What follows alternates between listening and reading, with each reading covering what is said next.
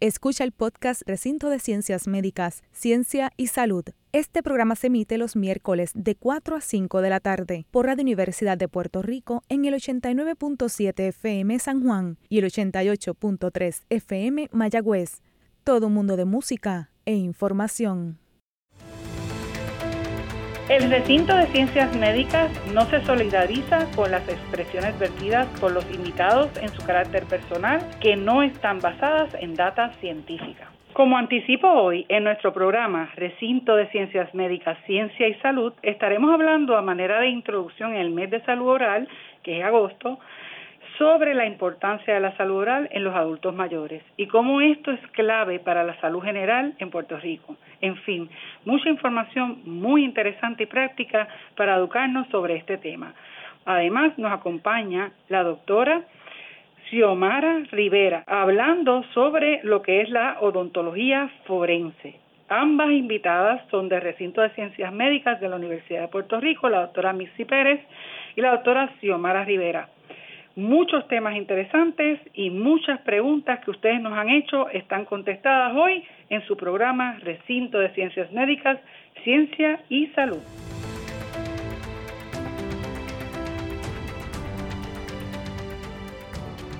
Saludos Puerto Rico, bienvenidos a este su programa Ciencia y Salud desde el Recinto de Ciencias Médicas de la Universidad de Puerto Rico donde la ciencia será siempre la guía para todas las recomendaciones que podamos brindar. Este y todos los miércoles de 4 a 5 de la tarde estaremos con usted, esperando que esta información tan valiosa le beneficie tanto a usted, nuestro radioescucha, como a los gestores de política pública de salud de nuestro país, para que puedan tomar e implementar sus decisiones de salud basadas en la ciencia Usted nos está escuchando por Radio Universidad WRTU 89.7 FM en San Juan y 88.3 FM en Mayagüez. Y recuerde que nos puede seguir también por Facebook en Radio Universidad Puerto Rico, donde gustosamente podemos aclarar sus dudas en los próximos programas. Esta será una oportunidad para estar al día con los temas relacionados a la ciencia y a la salud en este tu programa Recinto de Ciencias Médicas, Ciencia y Salud. Les habla la doctora Elba Cecilia Díaz Toro, prostodoncista, catedrática y directora del Departamento de Ciencias Restaurativas de la Escuela de Medicina Dental. Y como todos los miércoles me acompañarán diferentes profesionales de la salud, investigadores y gestores de política pública de salud, para lograr traducir en arroz y habichuela la información de salud que es tan importante para usted. Hoy nos acompañan como invitadas en este primer segmento la doctora Mitzi Pérez, dentista general con residencia en odontología general en ambiente hospitalario de la Escuela de Medicina Dental del Recinto de Ciencias Médicas de la Universidad de Puerto Rico, ubicado en el Hospital de Carolina de la Universidad de Puerto Rico, con un certificado también en gerontología de la Escuela Graduada de Salud Pública. La doctora también es catedrática asociada de la Escuela de Medicina Dental dirige la oficina de currículo de la Escuela de Medicina Dental, coordina el proyecto PRIDE y además es oficial de desarrollo de facultad de la Escuela de Medicina Dental. Además de todo esto que hace a nivel académico, en nuestra Universidad de Puerto Rico, la doctora es la segunda vicepresidenta del Colegio de Cirujanos Dentistas de Puerto Rico. Y en este mes de salud oral, este es el trabajo más difícil de la segunda vicepresidenta. Así que entre todas estas labores que ella realiza para mejorar la salud oral en Puerto Rico, la doctora también sacó su tiempito y muchas gracias por estar con nosotros en este programa. Así que nos honra con su presencia. ¿Cómo se encuentra, doctora? Bueno, doctora, muchas gracias por la presentación. Me encuentro muy bien, ¿verdad? Y honrada de poder compartir este ratito con usted. Así que vamos a hablar de este tema tan interesantísimo y tan pertinente, ya que nuestra población, ¿verdad?, que se compone de muchos adultos mayores. Así que vamos a hablar de este tema y a manera de introducción, ¿nos puede hablar un poco de la demografía, verdad? Y cómo es que está distribuida esta población en nuestro país. ¿A, quién nos referimos cuando hablamos de adultos, adultos mayores? Bueno, cuando hablamos básicamente de adultos mayores, estamos hablando de una población en crecimiento no solo a nivel de Puerto Rico, ¿verdad?, sino a nivel mundial. Si nosotros miramos las tasas de natalidad eh, mundiales y de nuestro país, estamos viendo que la natalidad ha disminuido, ha habido otros factores como la migración, que han afectado también la composición de nuestra población. Así que si nosotros miramos la composición de nuestra pirámide poblacional, vamos a ver que tenemos actualmente una creciente población de adultos mayores.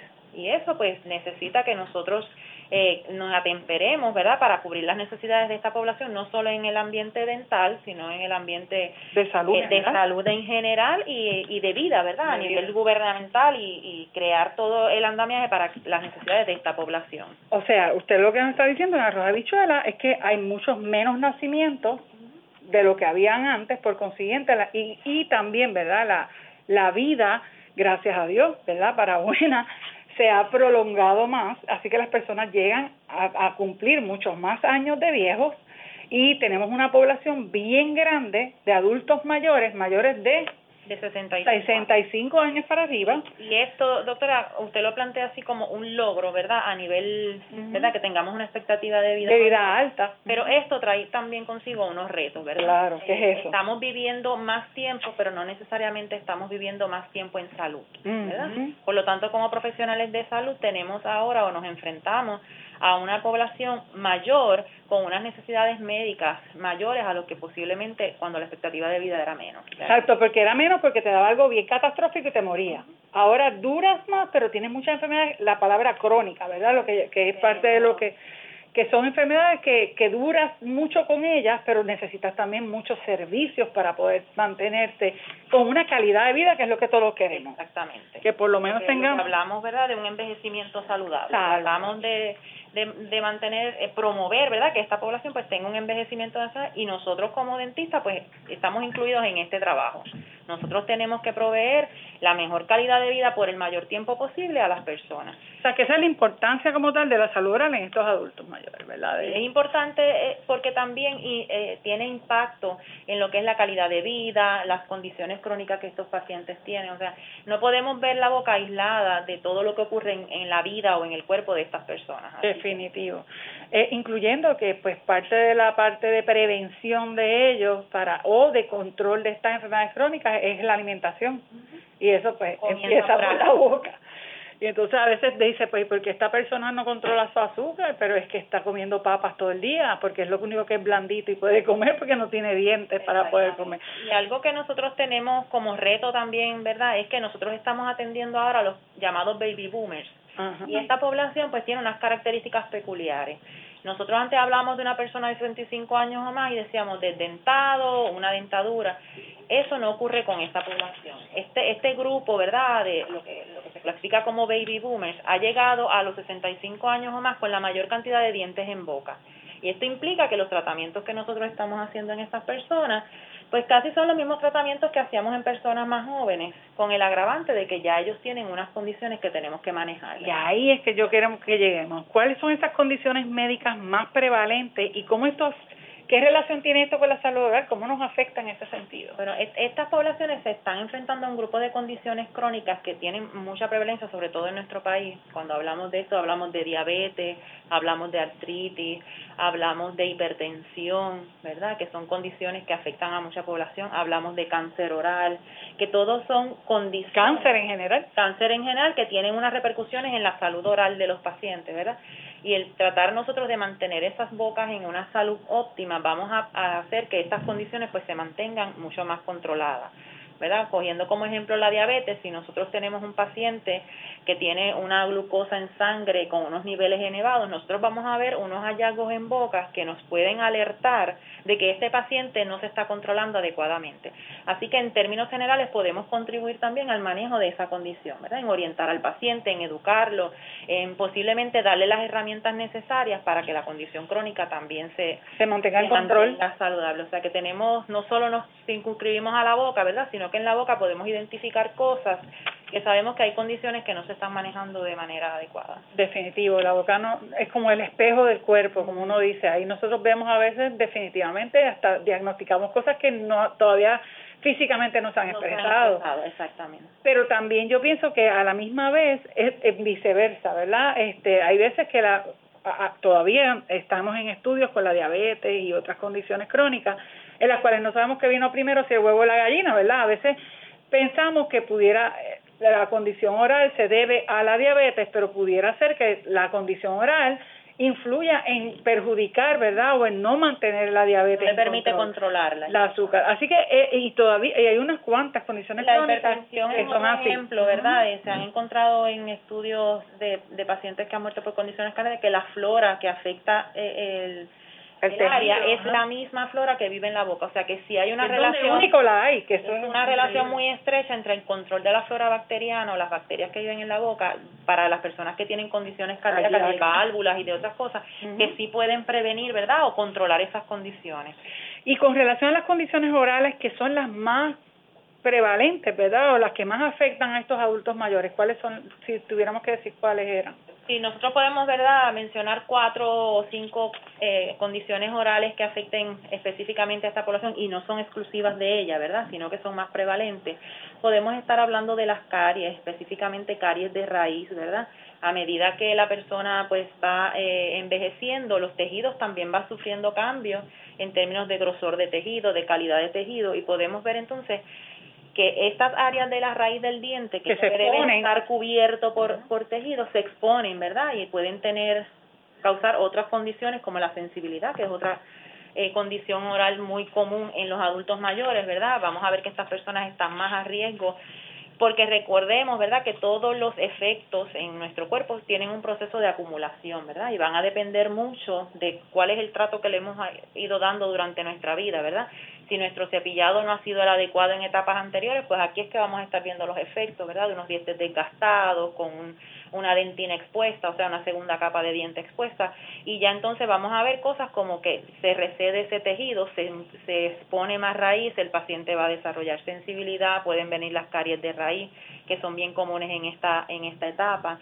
Este, nuestros adultos a medida que, ¿verdad? que van eh, envejeciendo, pues están más a riesgo de, de sufrir cáncer oral, por eso es tan importante ese examen que hacemos aun cuando el paciente ya no tiene dientes.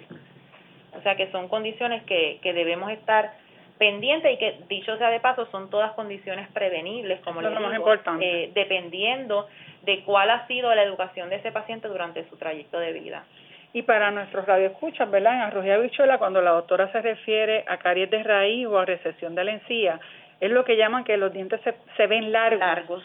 Y entonces se ve la parte blanca del diente y después dicen, ah, en la orilla está amarillo. No es que está amarillo, es que obviamente la raíz del diente, que se suponía que tuviera hueso cubriéndola y tejido encima, pues ahora no está, ahora está básicamente desnuda y entonces no tiene ese esmalte que tiene la parte de arriba del diente que es blanco. Y por consiguiente al no tener esmalte que es la parte más dura del diente es bien blanda la raíz. Y por consiguiente ahí hay una predisposición ya para que entonces pueda haber caries. Las caries se aprovechan verdad eh, y, ahí es que pueden ocurrir. Eh, también esa es la parte más estrecha del diente, así que está más cerca de la pulpa o del nervio del diente. Y estas raíz, estas caries usualmente pues pueden traer otras infecciones porque ya se comunica con el nervio y traer otras complicaciones para este paciente que son unas infecciones que pudieran ser hasta peligrosas, dependiendo de sus condiciones crónicas, como dijo la doctora anteriormente. Algo que, que es bien común en, en esta población de adultos mayores es lo que, lo que los pacientes describen como boca seca, que en términos médicos ¿verdad? se describe como serostomia y esto tiene múltiples factores en esta edad, ¿verdad? Además de que, como sabemos, la función de las glándulas pues posiblemente vaya disminuyendo, ¿verdad? Que es la que bota la saliva y la que nos permite tener esa boca humectada va disminuyendo con la edad. Nuestros adultos mayores, como ya les dije, con el, la cantidad de enfermedades crónicas y medicamentos que utilizan, estos medicamentos, muchos de ellos tienen un efecto en la cantidad de saliva que va a tener el paciente en boca. Los pacientes empiezan a desarrollar lo que se llama boca seca, que es una condición bastante incómoda, y que puede llegar hasta afectar la nutrición del paciente, ¿verdad? Porque si no tenemos una comida humectada que se pueda masticar, que ellos puedan tragar con facilidad, el paciente va a dejar de comer por miedo a ahogarse, por la incomodidad de tener la boca tan seca. Vamos a tener la vamos a tener la queja de que todo el tiempo se levantan con esa boca seca, los labios pegados y eso, ¿verdad? Es doloroso si uno trata de despegar esos tejidos sin la humedad adecuada, van a desarrollar úlceras y otras condiciones que pueden afectar la calidad de vida del paciente. O sea que esto es una condición que es totalmente prevenible, que existe tratamiento para ella, pero que es bien común en los adultos mayores, no solo por la condición, ¿verdad?, de la, disminución en salivación, sino por la cantidad de medicamentos. Y el, el punto de, de esto de la, la boca seca, que a veces también ellas dicen que sienten fuego en la boca que se les está quemando, es que tiene diferentes tipos de gradación, ¿verdad? Hay unos que son menos severos y otros más severos. Y como dice la doctora, a veces la paciente te dice, pero es que yo tengo saliva, pero no solamente es que se te vaya completamente la saliva, eso no es lo que estamos hablando, es que a veces la saliva, la calidad de la saliva tampoco es buena. Y entonces es muy cerosa, muy espesa, menos líquida. Entonces hay que compensar eso pues con más tomando más agua, este, visitando a, a, tu médico para que pues se entere que los medicamentos que estás tomando te, te están causando todo esto, ajustando exactamente y obviamente dependiendo de la condición crónica y el estadio de, de tratamiento de esa condición crónica a veces vas a tener más y menos serostomía, a veces reversible y a veces no. En el caso de pacientes de cáncer con, ¿verdad? Que, que le dan tratamiento de, de radioterapia, y quimioterapia, pues a veces esa, esa serostomía dura mucho más tiempo y necesita un tratamiento, volvemos. Eso, es lo importante que sepa el paciente, ¿verdad? Que nos está escuchando, que no porque tenga la condición ya es, es, asociado a la vejez, no lo puedo tratar. Existen muchos tratamientos y como dice la doctora, lo importante es conocer en qué estadio está el paciente para saber qué tipo de medicamento o ayuda le podemos brindar, ¿verdad?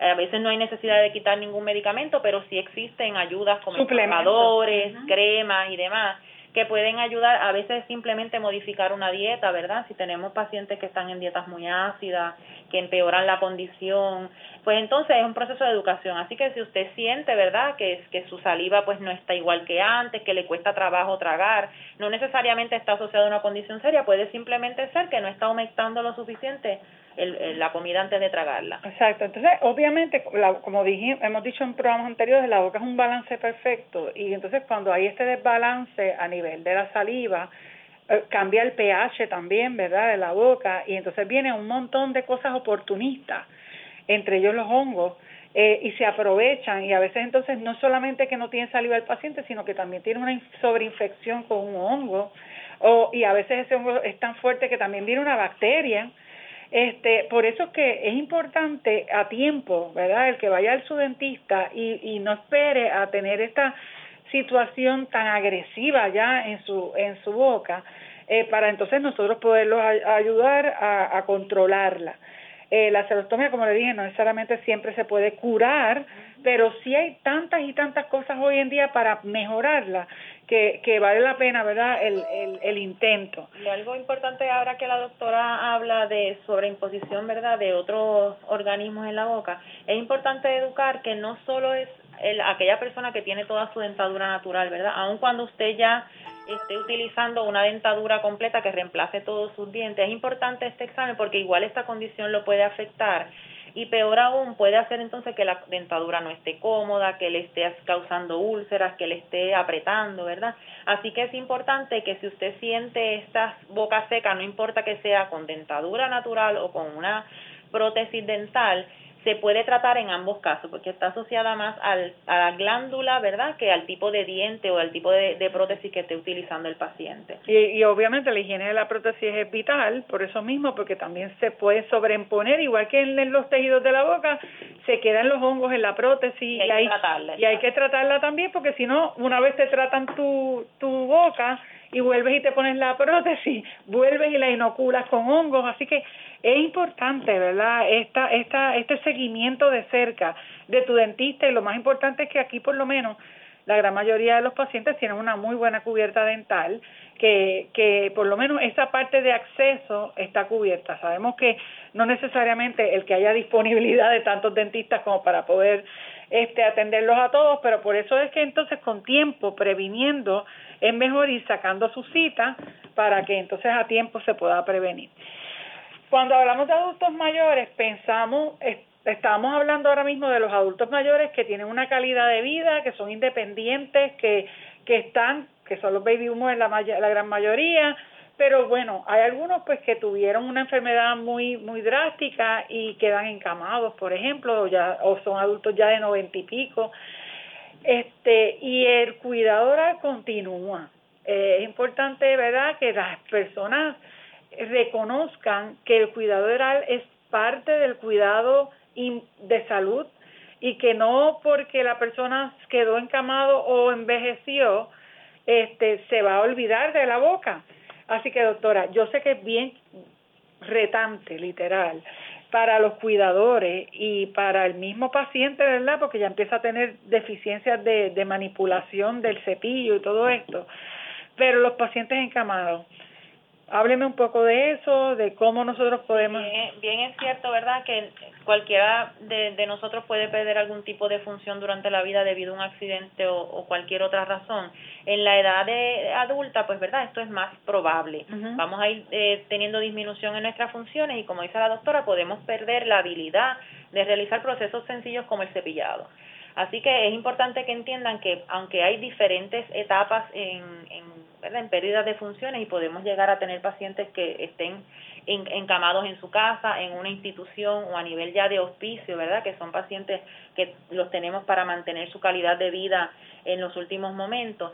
Existen ayudas, desde modificaciones de cepillo, modificaciones en, en, aditamentos que podemos añadir para tener un, un hilo dentalias, que no nos desesperemos, ¿verdad? y a medida que que vayamos perdiendo funciones, pues lo dejemos de hacer por, por frustración. Existen ayudas y debemos ir atemperando nuestra etapa de la vida, pues a estas ayudas para mantener una higiene oral. En el caso de ya personas que verdad están en, eh, encamados totalmente y no pueden realizar estas funciones, esta, esta responsabilidad recae sobre los cuidadores y a ellos pues igual, ¿verdad? Hay que educarlos porque no uno no se cepilla uno no cepilla a un paciente igual que como se cepilla uno como, paciente, es como persona, ¿verdad? Es una destreza que uno tiene que desarrollar. No no es no es este no es no se hace de la misma manera y necesita un entrenamiento. Así que nuestra recomendación, ¿verdad? Y en esto el colegio está haciendo durante este mes eh, cápsulas e intervenciones para proveer información a estos cuidadores de dónde pueden ir a, a, recibir este, esta capacitación, ¿verdad? ¿Quién los puede ayudar? Y la persona más entrenada, pues es su dentista local, ¿verdad? El dentista al que usted siempre va, usted puede hacer el acercamiento de que le enseñe técnicas, que le enseñe estrategias para mantener la salud oral de estos pacientes, porque como les digo, esto va a, a repercutir en la salud del, en general del paciente. Así que existe la manera de educarlos, de enseñarles estrategias, qué productos pueden utilizar, porque sabemos que es diferente. ¿verdad? Sí, cambia. Y eso es tanto las enfermeras a veces que cuidan como los familiares que cuidan al paciente. O sea, la responsabilidad entonces cae sobre ellos y se tienen que adiestrar. Y como tú dices, el dentista es la, es la mejor fuente de información para poderles decir cómo lo pueden hacer y dónde conseguir esos aditamentos especiales para ese caso porque muchas veces los pacientes no, no se dan cuenta, las personas, que todas esas bacterias, que ya lo mencionamos anteriormente, que no se remueven de la boca, se aspiran, porque la boca está conectada a los pulmones. Y muchas veces dicen, ah, murió de una pulmonía. Pues murió de una pulmonía y cuando se hacen cultivos, eh, las bacterias que están ahí son las que están en la boca, donde en ningún lugar otro del cuerpo se desarrollarían.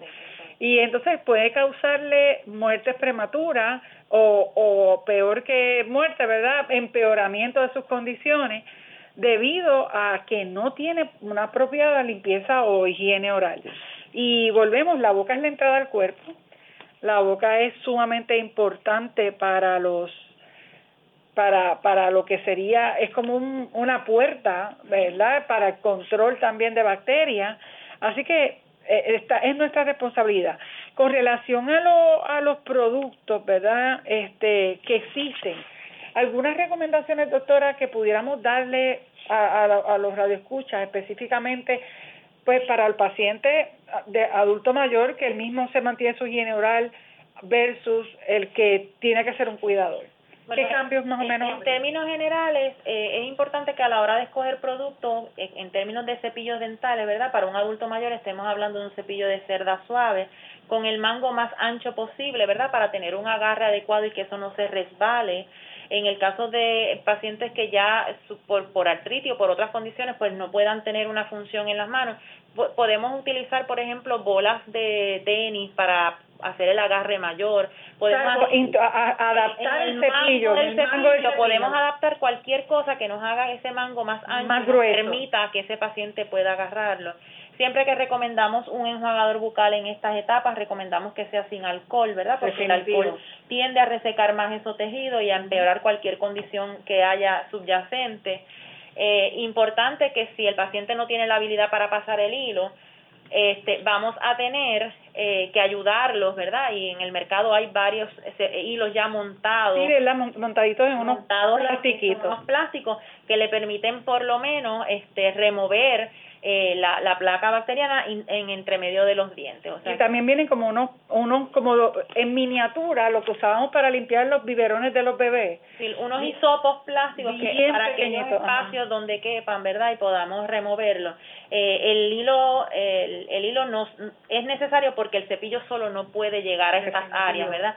Pero igual, si usted tiene, ¿verdad?, una condición que no le permite usar el hilo, bien importante es un enjuagador bucal. El enjuagador bucal va a meterse en esa área donde el cepillo no pudo llegar y va a remover esa placa, que es lo que va a evitar que usted se inflame, sangre, ¿verdad? Cause dolor. O que tenga caries. Así que es importante, ese, en el mercado hay múltiples enjuagadores, lo importante a la hora de escogerlo que tenga dos cosas, no contenga alcohol y sí tenga fluoruro, ¿verdad? Eso le va a ayudar el fluoruro sabemos que tiene muchos beneficios, entre ellos promueve salivación, protege los dientes, las estructuras sobre las, eh, los protege contra caries. Si usted ya tiene restauraciones, le va a proteger el área circundante a esa, a esa restauración, ¿verdad? O sea que es importante que siempre contenga fluoruro. También usted puede conversar con su dentista porque eh, usualmente el fluoruro es un producto que se aplica solamente a los niños eh, hasta la etapa de los 18 años y esto es más por concepto de cubiertas de planes y no necesariamente por necesidad. Pero usted como adulto se puede beneficiar del, de los enjuagadores y de los barniz de fluoruro conversando con su dentista y aplicándolo cada seis meses. Y si yo tengo un paciente en mi casa encamado que ya está grave, que ya necesita un dentista, definitivamente, pero yo no lo puedo mover es difícil para mí movilizar a ese paciente, tendría que ser en, una este ambulancia, ¿verdad? Pero no puedo no lo puedo llevar a un dentista cualquiera, ¿verdad?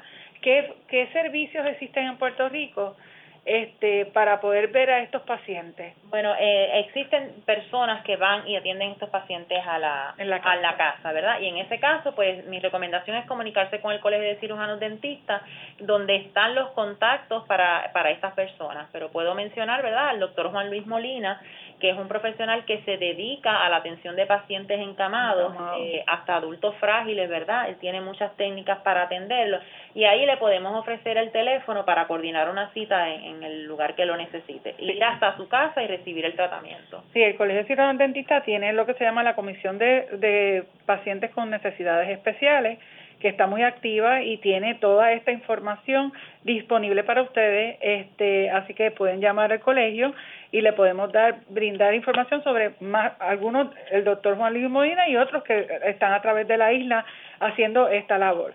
En caso también de una emergencia, pues como estuvimos el programa anterior, eh, también tenemos la residencia de, de odontología general en el Hospital de Carolina, que también atiende pacientes con necesidades especiales y coordina si hay que hacer movimientos de, de algún tipo como eh, de camilla, de moverlos en sillas de ruedas y después ponerlos en la, en la silla dental.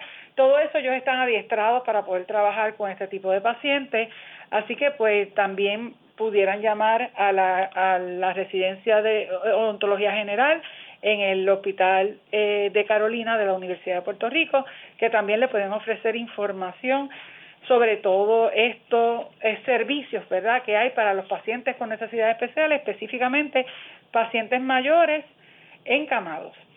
Así que como ven, eh, siempre hay solución para todo. El ignorar la cavidad oral no es la opción. la salud general depende también de la salud oral. Eh, no hay salud general si no hay salud oral y eso es durante todos los periodos de vida, desde que eh, nacemos, desde la mujer embarazada hasta que morimos, tenemos que tener un cuidado óptimo de la salud oral. Este, así que, como ven, eh, muchos temas bien interesantes que probablemente poco se habla de ellos y las consecuencias que tiene todo esto aún menos se habla. Eh, así que es importante que nuestros radioescuchas pues se hayan educado con relación a estos temas de salud oral en este su mes agosto, mes de salud oral, donde el Colegio de Cirujanos Dentistas está haciendo muchas actividades. En este caso, este año escogió la población de adultos mayores para hacer sus actividades del mes de salud oral. ¿Alguna otra cosa, doctora? Pues gracias, doctora, por la invitación y los invitamos a seguir conectados a las diferentes actividades del colegio eh, dedicadas a los adultos mayores durante este mes. Pues nos vamos entonces ya. Agradecemos a la doctora Mitzi Pérez por compartir con nosotros su tan valiosa información sobre la salud oral en el adulto mayor. Nos vamos a una pausa y regresamos en breve. Continuaremos con, en nuestro segundo segmento hablando sobre odontología forense en recinto de ciencias médicas. Ciencia y Salud por Radio Universidad. Regresamos en un minuto con este interesantísimo tema y muy educativo. No te lo pierdas.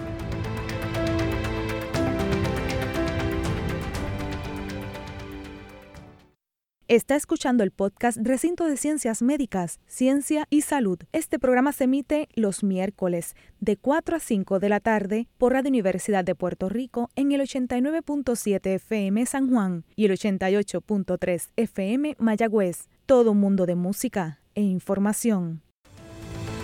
Amigos y amigas, les recordamos que están escuchando el programa Recinto de Ciencias Médicas, Ciencia y Salud en Radio Universidad WRTU 89.7 FM en San Juan y 88.3 FM en Mayagüez. Les habla la doctora Elba Cecilia Díaz Toro, catedrática de la Escuela de Medicina Dental, y estuve conversando en el primer segmento con la doctora Mitzi Pérez, dentista general, y eh, también especialista en, en, en pacientes adultos mayores, que nos habló sobre la importancia de la salud oral en el adulto mayor. Y ahora nos acompañará en nuestro segundo segmento la doctora Xiomara Rivera, que es profesora catedrática asociada del Departamento de Cirugía Oral de la Escuela de Medicina Dental del Recinto de Ciencias Médicas de la Universidad de Puerto Rico y que es también la dentista forense del Instituto de Ciencias Forenses de Puerto Rico. Y hoy nos honra con su presencia para que continuemos hablando de este interesantísimo tema, todo sobre salud oral, en el mes de la salud oral que nos encontramos, que es agosto, y ella nos está hablando de este tema que bien poco se habla y bien poco se sabe, que es la odontología forense. Buenas tardes, doctora Rivera. ¿Cómo se encuentra? Hola, muy buenas tardes. Estoy muy bien. Gracias por invitarme al programa a conversar con ustedes. Gracias por sacar de su super tiempo con ahora que acaba de, de dar a luz y tiene su, su bebé y gracias por verdad sacar un poquito de tiempo para poder educar sobre este tema tan interesante, doctora. Díganos, ¿qué es la odontología forense? Bueno, pues la odontología forense es básicamente los conocimientos que se tiene, tiene un dentista de, de la, pues, la medicina dental y esto se aplica a la ley, o sea, a, al, al ámbito, ¿verdad?, de la ley en, en el país donde viva. O sea, usted estudió una especialidad en odontología forense, pero esa especialidad solamente le da unas herramientas para poderlas aplicar a las leyes existentes en el país donde usted ejerza. Exactamente. o sea, que no es igual en todos los países. No es igual en todos los países, no es igual en todo el mundo. Así que, eh, pues cada, cada región tiene sus particularidades y sus leyes. Así que, pues, eh, son diferentes en cada lugar, sí. Y cuéntenos un poco de la historia de la odontología forense. Pues la odontología forense como tal, eh, vamos a hablar sobre pues los Estados Unidos y Puerto Rico. La odontología forense como tal en los Estados Unidos es una profesión que se organizó hace bastante, ¿verdad? Poco tiempo, eh, más o menos se organizó en los 70, eh, en los 1970. Eh, la historia de la odontología forense pues es un poco más amplia podemos decir, eh, se cuenta en, en, la historia, en los libros de historia, que la primera identificación dental, que es una de las ramas, una de las cosas que hace la odontología forense, la primera identificación dental la hizo la madre de Nerón, que era, pues, eh, Nerón era un, un emperador eh, romano, y pues se dice que ella tenía una rival, y su rival tenía unos dientes muy muy entonces ella la mandó a matar, vivía en Italia, y la mandó a matar, a decapitar. Y, y pues en Italia hace mucho calor, en esos tiempos no había refrigeración, y entonces, eh, pues cuando le trajeron la cabeza, se dice que ella abrió la boca de, de la cabeza, miró los dientes y se aseguró de esa forma que entonces, eh, pues, su rival había muerto, que era la persona, exacto. La identificó por los dientes. La identificó por los dientes porque ya el cuerpo estaba en descomposición, aparte de que, aparte de que pues cuando tú eh, quitas una cabeza de un cuerpo, pues obviamente cambia su forma y su estructura. Así que se dice que esa fue la primera identificación Registrada en los libros de historia. Registrada en los libros de historia, así mismo es. Qué interesante después, muchos años después, ¿verdad?, vamos a hablar entonces, ya hablamos de la primera eh, identificación, pero muchos años después vamos a hablar de los Estados Unidos, porque es el área en que nosotros vivimos. En Salem, Massachusetts, eh, ocurrieron lo que le llaman los Salem Witch Trials, donde pues muchas personas se, eh, los culpaban de ser brujos o brujas. Tenemos aquí la historia de, de un de un cura, este apellido Burroughs, que se culpó, ¿verdad?, por unos niños de haberlos mordido. Eh, la situación es que él estaba en la cárcel cuando eso pasó y ellos decidieron que había una, una explicación muy lógica y eso era que fue su espíritu que mordió a los niños. Entonces, este, pues en las cortes americanas está registrado este caso, él fue convicto eh, y fue ahorcado eh, Todo porque su espíritu mordió unos niños. Así que, así que estas son eh, situaciones que se han visto, ¿verdad? En, en, en nuestra historia que ahora envolverían, ¿verdad? La, odontología forense, pero en las cuales los dientes han sido usados como métodos de identificación. Increíble, no solamente para identificar, como usted dijo inicialmente, un cadáver, sino también para identificar un crimen. Exacto. Y ya también, continúe, doctora. No, no, eh, eh, que eso es interesantísimo. eso es cierto. Eh, también, este, ya para un caso que fue muy famoso, el de Theodore Bundy, en los Estados Unidos, que para los que no lo sepan, eh, fue un asesino en serie que comenzó desde el estado de Washington arriba en los Estados Unidos y cruzó toda la nación hasta que lo terminaron eh, agarrando finalmente en Florida. Eh, el último caso, él fue a, fue a corte y, y lo estaban vinculando a, esa, a esos asesinatos y se usó su dentadura para comprobar pues que en efecto él había sido el, el que había cometido estos crímenes. Habiendo dicho eso, ahora la odontología forense ha cambiado muchísimo desde ese entonces.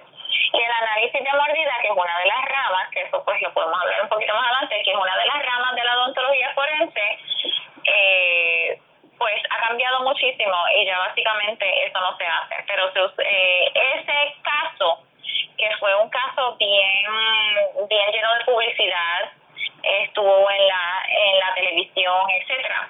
Ese caso hizo básicamente famoso a la odontología forense. ¿Y en Puerto Rico sabe algún caso que haya sido así de, de importante, verdad, para la odontología forense?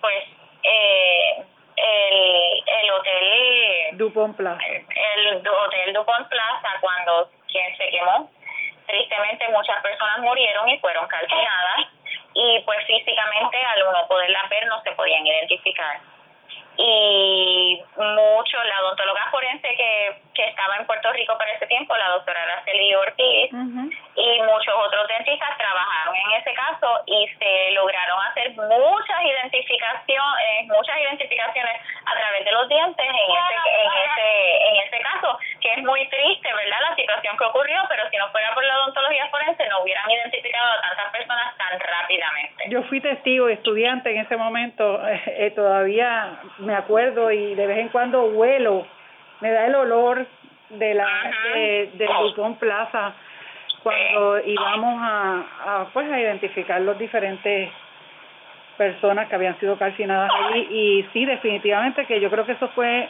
emblemático para, para la odontología forense en nuestro país. Y después podemos hablar un poquito más adelante, ¿verdad? De muchos casos que, pues, más recientes también, doctora, que usted ha sido, ¿verdad? La que ha podido este, ayudar a dar luz en ellos. Cuéntanos un poco de algo que me llama mucho la atención, este, ¿qué le hizo inclinarse por esta especialidad tan rara? Pues honestamente a mí siempre me ha interesado, me ha gustado la anatomía dental eh, la anatomía craneofacial y la odontología forense pues trabaja mucho con la anatomía eh, y pues eso me gusta. Aparte de que es, aunque se trabaja mucho con, ¿verdad? con la muerte, es gratificante en el sentido de que, que pues uno puede ayudar a, a familiares tener verdad eh, un closure cerrar cerrar, ¿verdad? Una historia cuando uno ah, puede hacer una identificación que quizás se tardaría mucho más tiempo hacerla de otra forma o no se podría lograr de otra forma eh, y solo se puede lograr a través de los dientes. Así que pues esa, esa parte definitivamente es lo que me, me llamaron la atención de la odontología forense. Sí, y, y yo, sí, porque de verdad que uno diría, Dios mío, porque es tan triste, pero en verdad lo que usted dice es cierto aunque es triste, a la misma vez le ayuda a, a, a, los familiares, ¿verdad?, poder cerrar ese círculo y poder eh, identificar, ¿verdad?, a su, a su familiar y que de otra forma, pues a lo mejor nunca pudieran. Así que eh, esta, esta es una ciencia, la odontología forense. ¿Y cuáles son estas ramas que, que envuelven? Que, ¿cómo, ¿Cómo se divide la odontología forense? ¿Cuáles son las ramas? Pues lo más que se trabaja en la odontología forense es identificación de personas a través de los dientes. Básicamente, eso es lo más que se hace. Eh, lo que le llaman la autopsia oral. Eh, aquí, estos son personas que físicamente no se pueden identificar, ya sea porque están muy descompuestos, están calcinados o ya están, eh, lo que tiene es el esqueleto o lo que hay es una parte de la boca. O sea, son, son casos que visualmente la familia no los podría identificar. Y entonces, pues lo que se hace es que aquí en Puerto Rico, como hablamos anteriormente, en cada país es diferente, pero aquí en Puerto Rico el Instituto de Ciencias Forenses contacta a la, al dentista de esa persona y si el dentista tiene radiografías, pues se hace una comparación con las radiografías que tenía el dentista y las radiografías que se le toman a ese cadáver que está en las facilidades de ciencias forenses. Eso es lo más que se trabaja en la odontología forense. ¿Y los modelos? los modelos de que a veces tienen tienen los dentistas guardan o los familiares guardan de esos pacientes, ¿también se usa si los tiene, sí, si los tiene el dentista. Ah, ok. Lo que tengan los familiares eh, no está básicamente en la cadena de custodia que necesitamos. Entiendo. Eh, debe ser provisto por el dentista y sí, los modelos sí se usan. Otra de las ramas de la odontología forense, pues, eh, es lo que hablamos anteriormente también, el análisis de mordida. Nosotros podemos ver que, ¿verdad? Pues los dientes son usados de, de muchas formas y una de ellas es para defensa defensa y ataque. Este, y muchas veces en los cuerpos de víctimas eh, uno puede ver eh, una, algún tipo de impresión en la piel que sugiera que ahí hubo una mordida. Como nosotros sabemos, eh, las mordidas duelen. Por ende, por ende, usualmente pues esos casos si se han se ha mordido a una víctima viva o muerta, pues se sabe que, que le infligieron dolor y eso no se hace de amor, ¿verdad? Este, se hace cuando uno quiere infligir algún tipo de dolor. Así que, este. O en pues, defensa, ¿verdad? O en defensa, exacto. Que también lo puede eh, tener el atacante, porque la persona estaba defendiendo. Correcto. Entonces, pues, eh, antes se. Antes se hacía como tal una identificación de la persona que mordió, si la evidencia era lo suficiente. Pero ya eh, las, las organizaciones que rigen la odontología forense, como han habido casos eh, que han sido erróneos, ¿verdad? Que se ha identificado la persona erróneamente, pues ya eso no se recomienda. O sea, ya se le dice al odontólogo forense que lo único que puede hacer es exculpar a un a un a una de las de los acusados. Si tú dices mira definitivamente esta marca no la pudo haber hecho esta boca con estos dientes o o decir mira yo no puedo excluir que esta persona lo haya hecho haya hecho esta mordida así que autoridades pertinentes ustedes se encargan de, terminar la determinar la investigación correcto eh, entonces, pues el análisis de mordida, pues definitivamente se usa muchísimo. Como una pero, Pero, exacto, como una ayuda. En muchos casos, por ejemplo, de abuso, y específicamente a los niños, uno puede ver, porque uno sabe que los niños muerden, los niños tienden a morder vamos a poner un exacto. Sí no o, o en el cuido por ejemplo vamos a poner un ejemplo. Mamá va y recoge al niño al cuido y el niño tiene una marca que visiblemente se ve que es una mordida. Y pues mamá se preocupa. Y la maestra le dice este a eso fue fulanito otro de los niños que jugando peleando lo que sea verdad lo mordió. Pues uno puede ver el tamaño de esa mordida, porque las bocas de los niños son mucho más pequeñas que las bocas de los adultos. Si uno ve que el, amor, el tamaño de esa mordida, pues se ve un tamaño pequeño, ¿verdad? Que los odontólogos forenses pues ya sabe más o menos, es un tamaño pequeño y uno puede decir, mira, sí, esto corrobora la historia. Pero si tú ves... Eh, que el tamaño es un tamaño grande que corresponde con un adulto, pues ya ahí puedes empezar a sospechar, ¿verdad? Algún tipo de abuso, porque un adulto no debería estar mordiendo a ningún niño. Este, así que pues la odontología forense, pues esa es una de las ramas que se trabaja. Otra que se trabaja, otra de las ramas que se trabaja es la estimación de edad. Por ejemplo, eh, los dientes van creciendo, primero sale la, la parte, ¿verdad? La corona del diente, que es la parte de arriba, y después sale, va creciendo la raíz. Hay unos, eh, por ejemplo, se llama el London Atlas, hay unos atlases que te pueden estimar la edad de una persona hasta como 20, los 23 años. Entonces, pues esto se usa mucho, aquí no tanto en Puerto Rico, pero en los Estados Unidos, para casos de inmigración eh, o en Europa. Porque si la persona es menor de 18 años, no lo deportan inmediatamente. Así que pues más o menos a través de los dientes, como muchas de estas personas que hacen inmigración no tienen sus documentos para que los, ¿verdad? eh, cuando crucen, cuando se agarran, ¿verdad? Cruzando la frontera, para más o menos estimar la edad, pues usan los dientes muchas veces.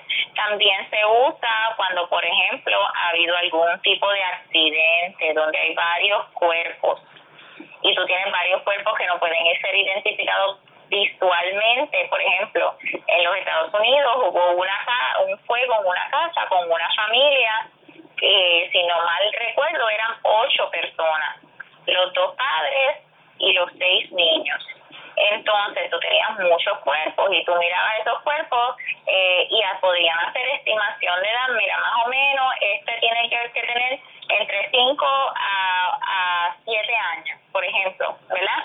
Pues este, lo más probable, este cuerpo es el cuerpo de fulanita o fulanito, como pues para, para ir... Eh, para ir tratando de, de identificar cada uno. sí, de cerrar la ventana de quién puede ser en esa identificación.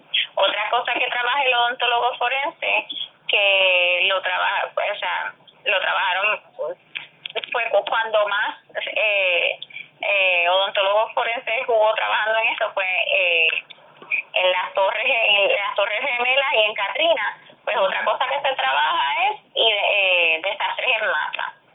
Cuando hay desastres en masa, en, en los Estados Unidos como tal, tienen una, una unos grupos de odontólogos, ah, unas brigadas de odontólogos forenses que los despachan dependiendo de la eh, de la de la localización, ¿verdad? De la zona en que en que pues ocurrió el desastre. Y estos odontólogos forenses allí pues se preparan unas unos lugares en especial eh, para tomar radiografías, para ver eh, estos cadáveres y lograr hacer una identificación en situaciones cuando hay tantos y tantos cadáveres que no se pueden usar las facilidades regulares del lugar. Increíble, de, eh, eh, de verdad que son muchas ramas que jamás pensábamos que, existían en la, en la odontología forense, eh, todas obviamente muy oportunas y muy importantes para poder establecer eh, investigaciones tanto criminales, pero también como usted está hablando en esa parte de identificación cuando hay desastres de donde mueren cientos de personas a la vez. Y, y uno no uno nunca se imagina que hay un grupo de dentistas allí trabajando, identificando a, a todos estos cadáveres. ¿Y, ¿Y cómo se afectaría? ¿Cuántos, para empezar, que usted sepa, cuántos dentistas forenses hay en Puerto Rico? en Puerto Rico estoy solo yo ahora mismo. Estoy clara, por eso le pregunto. Sé que usted ahora mismo es la única dentista forense que existe en Puerto Rico.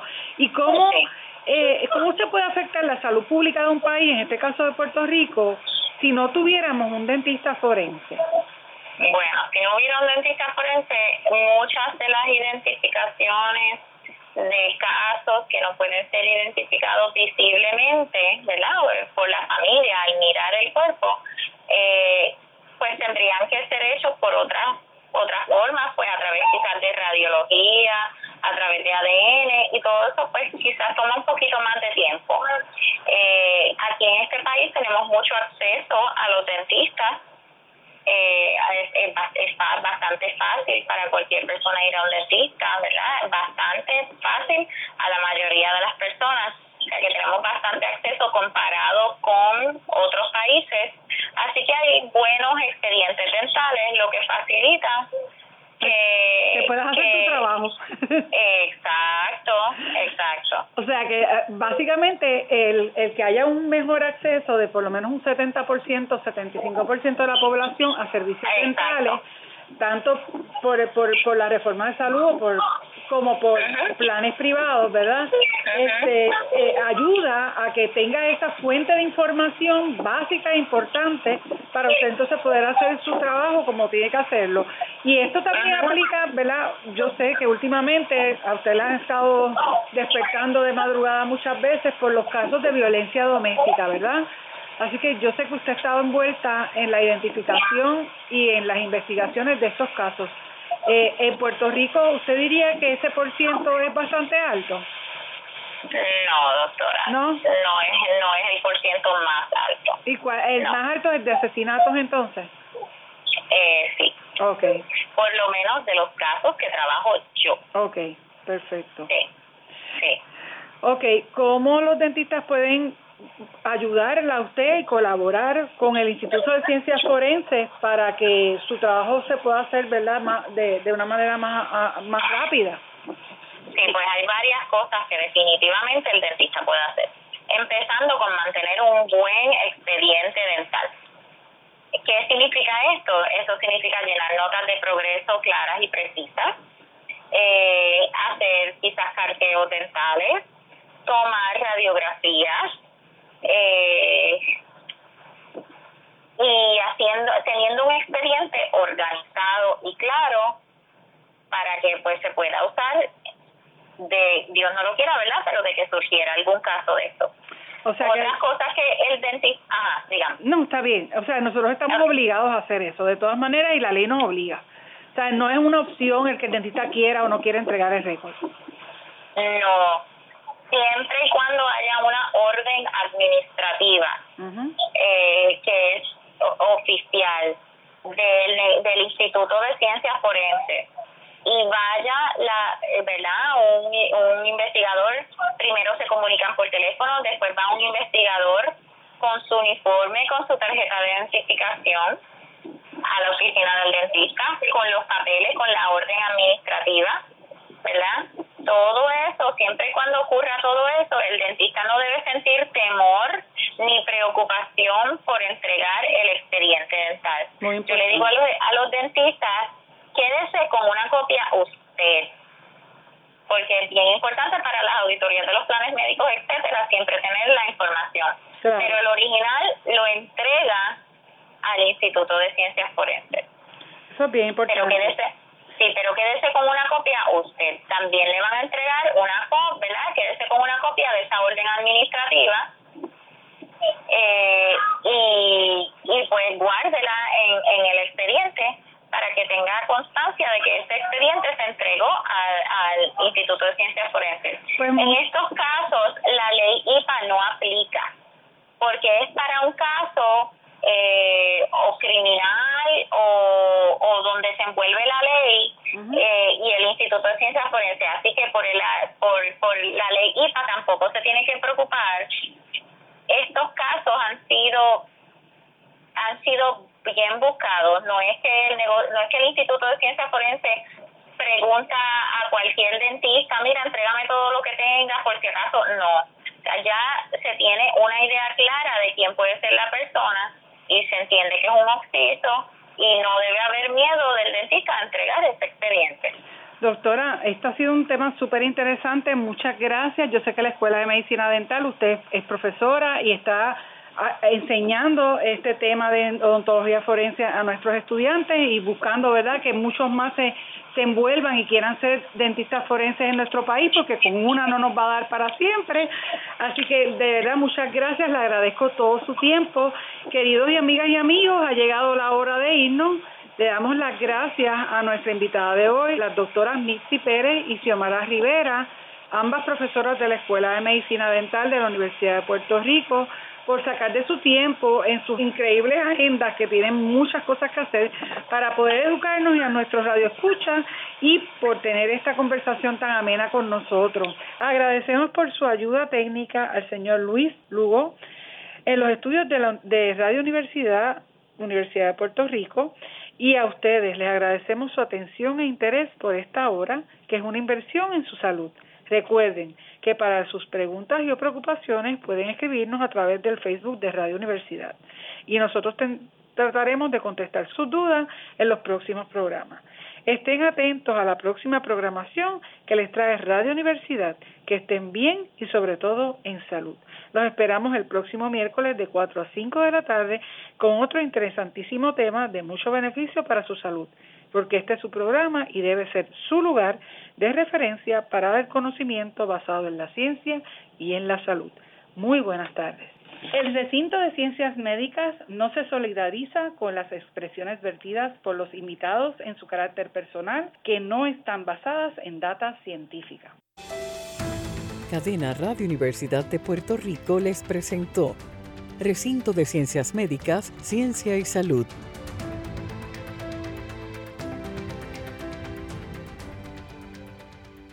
le invitamos a que nos sintonice los miércoles de 4 a 5 de la tarde por Radio Universidad de Puerto Rico en el 89.7 FM San Juan y el 88.3 FM Mayagüez. Todo un mundo de música e información.